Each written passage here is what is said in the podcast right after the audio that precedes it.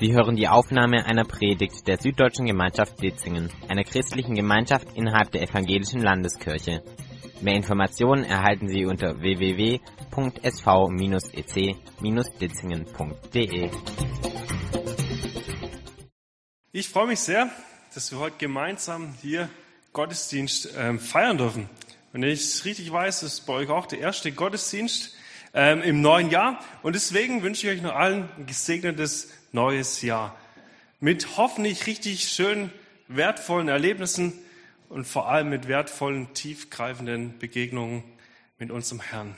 Dass ihr erleben dürft, auch in dem kommenden Jahr, dass er eure Kraft ist, eure Stärke ist, dass er euch begleitet, dass er euch befähigt für all dem, was ansteht und es erleben dürft, dass ihr ein Segen seid für viele andere Menschen und es ist seine Liebe weitergeben könnt.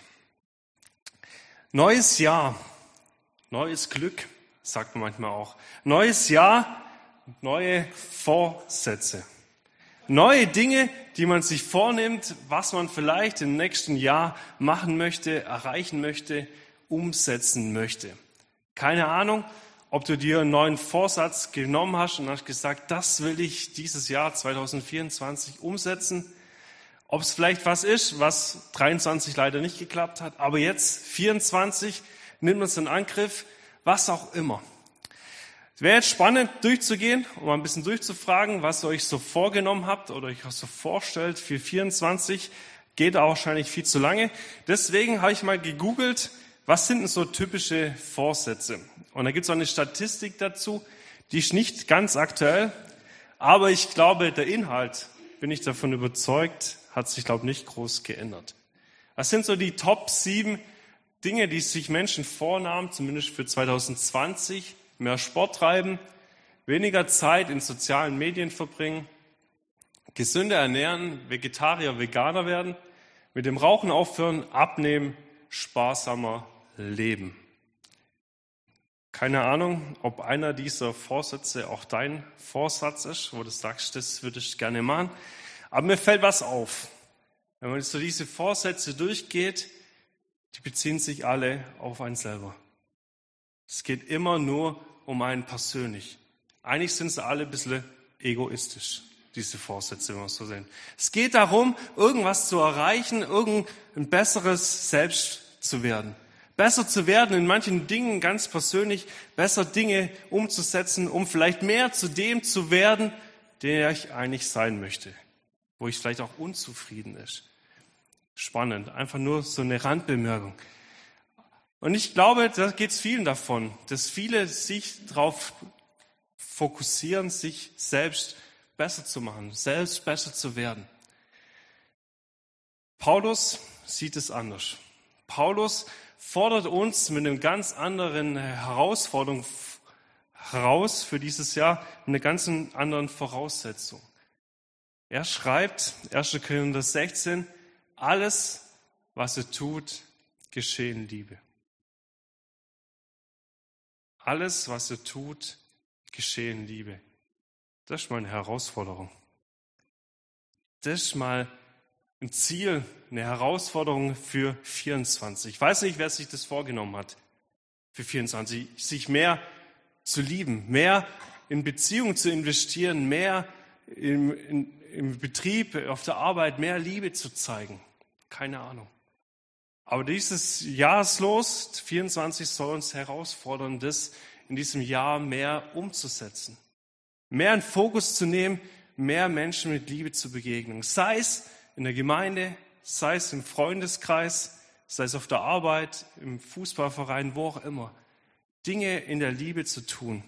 Und ich lade euch ein, diesen Vorsatz mitzunehmen und zu sagen, ja, das will ich machen 2024, das will ich fokussieren, dass Dinge, die ich tue, in Liebe geschehen. Wie kann das funktionieren? Wie kann das gehen? Gar nicht so einfach und auch riesengroßes Ding. Wir werden heute wahrscheinlich so viel anschauen, wie das möglich ist. Wir werden im Februar nochmal ein paar Predigten dazu haben, was uns hilft in unseren Beziehungen, wo wir sind oder in unseren Lebensbereichen, diese Liebe hineinzubringen. Aber ich glaube, es ist, lohnt sich und ähm, Das ist dieser Auftrag, den Paulus an diese Gemeinde Korinth hatte und die auch uns heute noch gilt. Liebe ist so ein riesengroßer Begriff, wo viele verschiedene Menschen sich vielleicht ganz unterschiedliche Dinge vorstellen. Und spannend ist, dass dieses Thema Liebe auch schon damals in Korinth, wo Paulus diesen Brief hinschreibt, 1. Korintherbrief, ein riesengroßes Thema war. Man muss sich vorstellen, diese Gemeinde in Korinth, das war, man könnte sagen, ein wilder Haufen. Ein wilder Haufen aus ganz verschiedenen Menschen mit ganz verschiedenen religiösen Hintergründen, aus ganz unterschiedlichen sozialen Schichten, ganz unterschiedliche Kulturen, die dann aufeinander geprasselt sind in dieser ersten Gemeinde. Und sie haben vieles nicht verstanden, haben vieles nicht gewusst. Wie soll man das jetzt machen? Wie sieht Gemeinde aus? Wie können wir Gemeinde leben? Hatten verschiedene Fragen, haben sie an Paulus geschickt und Paulus antwortet in diesem Brief darauf. Und er schildert ihnen auch und gibt ihnen auch ein Rahmending, wo sie sagt, da müsst ihr euch drin bewegen. Darauf müsst ihr euch achten. Und was ein dieser Hauptrahmen ist, ist das Thema Liebe. Er sagt immer wieder, egal ob du eine andere Ansicht hast zu dem Thema oder zu dem Thema, egal ob du die Gabe hast oder die Gabe, das Wichtigste ist, dass ihr in Liebe miteinander umgeht, euch in Liebe begegnet. Sagt er immer wieder, bis auch am Ende dieses ersten Korintherbriefs, wo unsere Jahrslosung steht, in Kapitel 16, wo er sagt, alles, was er tut, geschehe in Liebe. Und dann ganz am Ende, bevor er diesen Brief abschließt, sagt er euch, trotz all dem, was ich euch gesagt habe, ich habe euch lieb. Er sagt, das ist diese Grundlage.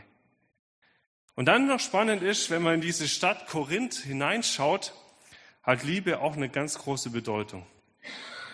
Eine negative Bedeutung. Und zwar gab es in dieser Stadt einen großen Tempel auf einem Hügel.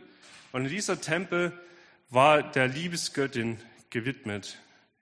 Und dort arbeiteten die verschiedenen Priesterinnen, ähm, dienten der Göttin, aber in diesem Vorhof haben sie sich prostituiert. Im Prinzip, man könnte sagen, der Tempel war ein Bordell. Man wird heute sagen, wahrscheinlich war das damalige Antike, was heute bei uns die Reberbahn in St. Pauli ist. Also Liebe, wo Liebe offiziell da gelebt wird. Und Paulus sagt, ihr sollt anders miteinander umgehen, wie dort umgegangen ist. Ihr sollt alles in Liebe passieren. Und ich glaube, das gilt heute bei uns genauso. Wenn wir heute in unserer Welt unterwegs sind, ich glaube, die Welt braucht so viel Liebe wie noch nie. Wenn wir drauf gucken in den ganzen Medien oder auf den Straßen, wo Hass diktiert wird, wo diskriminiert wird, wo Antisemitismus lebt, braucht es Liebe. Aber was steckt eigentlich hinter diesem Wort Liebe? Wir haben schon gesehen, ganz unterschiedliche Ansichten gibt. Und spannend ist, dass im Griechischen, wo unser Neues Testament geschrieben ist, es nicht nur einen Begriff für Liebe gibt wie bei uns im Deutschen, sondern vier verschiedene Begriffe gibt es da. Und ich will ganz kurz mit euch hineinschauen. Es wird kein, nur ganz kurz, damit wir wissen, von was für einer Liebe reden wir eigentlich. Genau, da gibt es diese Eros. Die Eros-Liebe, die erotische, die geschlechtliche Liebe. Das ist genau diese Liebe, die dort in diesem Tempel passiert ist. Dann gibt es die Phila-Liebe, die freundschaftliche Liebe. Das ist die Freund Liebe, die ich habe zu meinem Kumpel, zu meinem Freund, wo wir sagen, wir gehen durch dick und durch dünn, wir genießen das Leben, die Höhen, aber wir tragen uns auch gegenseitig, wenn es mal nicht so einfach und gut von der Hand geht. Da gibt es die Storge, die familiäre Liebe, die die Liebe haben, die Eltern zu ihren Kindern und auch die Geschwisterliebe. Und da gibt es die Agape, die uneigennützige Liebe. Man sagt auch oft die göttliche Liebe. Und wenn Paulus schreibt, alles, was er tut, geschiehe in Liebe, verwendet er genau diese Agape-Liebe und nicht die anderen, sondern diesen Begriff Agape, so heißt es im Griechischen. Die Liebe, die von Gott kommt. Liebe, die den anderen annimmt und nicht ablehnt. Die Liebe, die verschenkt wird. Liebe, die vergibt und die nicht nachträgt. Liebe, die den anderen wertschätzt und nicht verachtet. Und für diese Liebe Gottes gibt es keine Begründung, gibt es keine Tat oder irgendwas außer die Liebe. Weil Gott, er liebt einfach. Er ist einfach diese Agape. Auch wenn das alles andere als einfach ist. Er liebt, um etwas zu bekommen, nicht um etwas zu bekommen, so wie wir oft tun in unserem Miteinander, sondern er liebt, um alles zu geben. Er sich selbst hinzugeben. Wenn wir ans Kreuz schauen, wo wir Jesus sehen, dann sehen wir diese Tat der Liebe. Dann sehen wir, diese Liebe ist eine Person geworden, sondern nämlich Jesus. Und deswegen erinnert Paulus auch die Gemeinde immer wieder an diese Liebe Gottes, die sich in Jesus Christus gezeigt hat. Und von dieser Liebe, diese verschenkte Liebe, davon redet Paulus. Diese verschenkte Liebe ist es, was wir weitergeben sollen. Aber wie, wie kann das funktionieren? Wie können wir das in unserem Leben leben oder was ist vielleicht auch die Grundlage dazu, dass wir diese Liebe weitergeben können? Und um das zu verstehen, ähm, will ich mit euch nämlich noch den Vers davor mit reinnehmen, weil ich finde den unglaublich wichtig und finde es schade eigentlich, dass in dieser Jahreslosung nur auf diesen zweiten Vers eingegangen wird, weil ohne den ersten Vers davor funktioniert das zweite nicht. Davon bin ich überzeugt. Und so heißt es in der Elberfelder Übersetzung, wachet, steht fest im Glauben, seid mannhaft, seid stark, alles bei euch geschehe in Liebe. Wachet, steht fest im Glauben, seid mannhaft, seid stark, alles bei euch geschehe in Liebe.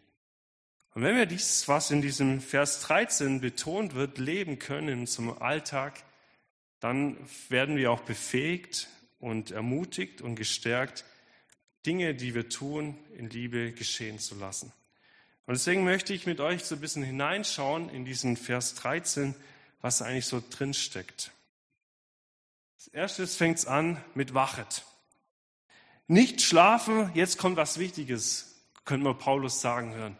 Er sagt, jetzt kommt was Wichtiges. Zum einen, was ich euch sagen möchte, aber auch zu dem, was in eurem Leben zählt. Jetzt geht es nicht darum, vor sich hin zu träumen oder so schläfrig zu sein. Ich weiß nicht, wie es euch gerade noch geht, ob ihr noch wach sein könnt, sondern es kommt was Wichtiges. Und dieses Wachet, würde ich sagen, hat drei verschiedene Perspektiven drei verschiedene Sichtweisen. Zum einen heißt es, wachet, Jesus kommt wieder. Jesus wird wiederkommen. Das ist das, was Jesus selber immer wieder in den Evangelien betont hat und gesagt hat, bleibt wachsam, bleibt dran, bleibt wach, weil ich komme wieder. Und wann es sein wird, das weiß keiner. Zu welcher Stunde, zu welcher Zeit, keiner weiß es. Deswegen bleibt bereit, bleibt wachsam, falls, wenn Jesus wiederkommt. Paulus endet seinen Brief auch im ersten Korintherbrief mit Maranatha. Das heißt genau das, Jesus kommt wieder. Er kommt wieder und wir sollen wachsam sein und wir sollen bereit sein. Das zweite heißt, wachet nach möglichen Gefahren. Petrus formuliert es mal in 1. Petrus 5, Vers 8 so, seid nüchtern und wacht, denn euer Widersacher, der Teufel, geht umher wie ein brüllender Löwe und sucht, wen er verschlinge. Paulus fordert uns heraus, wachsam zu sein und zu sehen, wo wir Gefahren haben. Wo Dinge in unserem Leben sind, die uns wegbringen möchten von unserer Beziehung zu Jesus. Von diesem im Glauben feststehen. Wo Dinge sind, sei es Menschen, wo wir merken, wenn wir mit denen zusammen sind, das tut uns eigentlich nicht gut. Wo Menschen sind, die vielleicht auch was gegen unseren Glauben ständig sagen. Oder wo Gegenstände, wo Dinge sind in unserem Leben, wo wir merken, die bringen uns weg von dieser Beziehung zu Jesus. Paulus sagt, schau das an. Wache, hab Acht darauf, dass sich das nicht wegbringt von dem Glauben an Jesus. Und ich glaube, drittes heißt es noch mit diesem Wachet, wachet nach Menschen, die die Liebe Gottes benötigen, die sie bedürfen. Wo sind Menschen in deinem Umfeld, die vielleicht dringend eine liebevolle Umarmung brauchen, die ein Ohr brauchen, das einfach nur zuhört, die vielleicht ein paar tröstende Worte brauchen oder Menschen brauchen, die einfach nur anpacken und Gutes tun. Drei Dinge, wo wir wachsam sein sollten. Und ich weiß nicht, wo das gerade in deiner Lebenssituation, Lebensbereich, was es vielleicht gerade ist. Nimm dir eins vielleicht mit und sag, da will ich in der nächsten Woche, in der nächsten Zeit ganz neu wachsam sein. Weil wenn wir wachsam sind, dann hilft es uns unglaublich fest im Glauben zu stehen.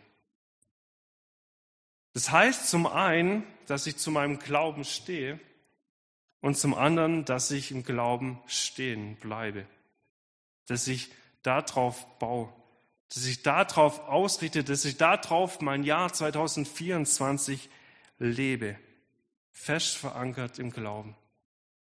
Im Glauben, dass ich weiß, ich bin geliebt. Diese Agape, die gilt mir ganz persönlich. Die hat Gott mir geschenkt. Deswegen ist Jesus auf diese Erde gekommen, weil er mich liebt. Ich darf wissen, ich bin gerechtfertigt. Ich bin gerecht vor Gott, weil Jesus am Kreuz für mich gestorben ist. Ich darf wissen, mir ist vergeben. Meine Schuld, meine Sünde, das, was mich trennt von Gott, es ist weg. Und auf diesem Fundament darf ich mein Leben bestreiten. Auf diesem Fundament darf ich glauben und darf ich unterwegs sein. Das ist die Grundlage, um überhaupt anderen Menschen mit Liebe zu begegnen. Und auf diese Grundlage und auf dieses Vertrauen darf ich mit Jesus in das Jahr 24 und darüber hinaus schauen. Darf ich vertrauen und damit rechnen, dass er der Herr der Lage ist, auch wenn es manchmal vielleicht sich nicht so anfühlt für mich. Und dafür will ich immer wieder neu kämpfen, mich neu investieren, fest an diesem Fundament zu bleiben, fest in diesem Glauben zu stehen, auf das, was Jesus mir ja, zusagt. Da muss ich investieren, da brauche ich Zeit für Jesus, da brauche ich Zeit, in seinem Wort zu lesen, ins Gebet zu gehen oder mich mit Menschen zu treffen. Und da, wo ich merke, das passiert nicht mehr, dann muss ich wieder zum Ersten kommen, zu diesem Wachen und zu schauen, was sind die Dinge, die mich davon abhalten, damit ich fest im Glauben stehen bleiben kann. Wenn wir das erleben, wenn wir in diesem fest in diesem Glauben unterwegs sein sind und uns gefestigt fühlen, dann sagt Paulus, dann dürfen wir mutig und stark sein aus diesem heraus. Elberfelder übersetzt es immer mit mannhaft. Was heißt denn mannhaft? Wenn man es ein bisschen ins Englische übersetzt, heißt act like a man. Also übersetzt wirke oder agiere, handle wie ein Mann. Was beschreibt es? Es schreibt eigentlich einen ehrenhaften, gereiften Mann, der vorangeht. Das Gegenteil von Feigheit oder Schlaffheit. Wenn wir im Glauben stehen, wenn wir dieses Fundament haben und dieses Vertrauen darauf, dass wir mit Jesus unterwegs sein dürfen, dann dürfen wir auch vorangehen. Dann dürfen wir Schritte gehen, weil eigentlich uns nichts in die Quere kommen kann, weil er mitgeht, weil er bei uns ist, weil er uns stark macht. Spannend finde ich auch bei diesem Starksein, es kommt im Neuen Testament immer nur passiv vor. Ich bin auch nicht so der Deutschwissenschaftler, aber es heißt, eigentlich müssen wir es immer übersetzen mit stark werden. Also durch die Standhaftigkeit im Glauben werde ich auch stärker im Glauben. Nicht dadurch, dass ich aktiv was tue, dass ich versuche, irgendwie stark zu werden, nein, sondern dadurch, dass Gott eingreift. Und er befähigt mich, stark zu werden, Schritt für Schritt. Paulus äh, formuliert es mal so, kurz bevor die Waffenrüstung erklärt in Epheser 6, werdet stark im Herrn und in der Macht seiner Stärke. Wenn wir mit ihm unterwegs sein dürfen, dann müssen wir nicht ängstlich zurückweichen oder ausweichen, sondern wir dürfen mutige Schritte gehen, vorangehen, weil er uns stark und er uns mutig machen wird. Wo benötigst du ganz persönlich vielleicht einen mutigen Schritt, um jemanden in Liebe zu begegnen? Wachet, steht fest im Glauben, seid mannhaft, seid stark, alles bei euch geschehen, Liebe. Ich glaube, wenn wir das uns ähm, bewusst machen und dann das fokussieren, dass wir fest im Glauben stehen, dass das das Erste ist. Dass wir anfangen, wachsam zu werden. Wo sind Menschen in meinem Umfeld, die die Liebe nötig haben? Und dann mutig im Vertrauen auf ihn Schritte gehen, dann schaffen wir das, Dinge in Liebe geschehen zu lassen in unserem Umfeld und seine Liebe, die wir ganz persönlich beschenkt bekommen haben, weiterzugeben und weiter zu verschenken. Das Wesen der Liebe ist, sich zu verschenken, unabhängig davon, ob diese Liebe von irgendjemand erwidert wird. Mit viel davon, welche Grundlage es gibt, damit wir Liebe weitergeben können. Und ich weiß nicht, wo du jetzt, an welchem Punkt du hängen geblieben bist. Ob das eher dieses Wachen ist, ob das eher das Thema ist, wieder neu ganz fest im Glauben sich bewusst zu machen. Diese Liebe, die gilt auch mir. Oder vielleicht ganz konkret mutige Schritte zu gehen. Ich will euch so eine Minute Zeit geben, damit ihr darüber nachdenken könnt und auch ganz persönlich ähm, mit Gott ins Gespräch kommen könnt, bevor ich dann mit uns bete. Herr, mach mich zu einem Werkzeug deines Friedens, dass ich liebe, wo man hasst, dass ich verzeihe, wo man beleidigt, dass ich verbinde, wo Streit ist, dass ich die Wahrheit sage, wo Irrtum ist dass ich Glaube bringe, wo Verzweifel droht, dass ich Hoffnung wecke, wo Verzweiflung quält, dass ich Licht entzünde, wo Finsternis regiert, dass ich Freude bringe, wo der Kummer wohnt. Herr, lass mich trachten, nicht, dass ich getröstet werde, sondern dass ich tröste. Nicht, dass ich verstanden werde, sondern dass ich verstehe. Nicht, dass ich geliebt werde, sondern dass ich liebe. Denn wer sich hingibt, der empfängt. Wer sich selbst vergisst, der findet. Wer verzeiht, dem wird verziehen. Und wer stirbt, der erwacht zum ewigen Leben. Danke, Jesus, dass du die Liebe bist. Und dass du diese Liebe uns ganz persönlich verschenken möchtest. Lass uns das immer wieder neu bewusst werden und fest in dir verankert sein. Schenk du uns einen wachen Blick dafür, wo Menschen in unserem Umfeld ganz bewusst deine Liebe benötigen. Gib du uns Mut, gib du uns Kraft, auf sie zuzugehen, um mit deiner Liebe weiterzugeben. Dass all das, was wir tun in unserem Leben, in deiner Liebe geschehe. Und gemeinsam lade ich euch ein, noch das Gebet zu sprechen, das Gott uns gelehrt hat.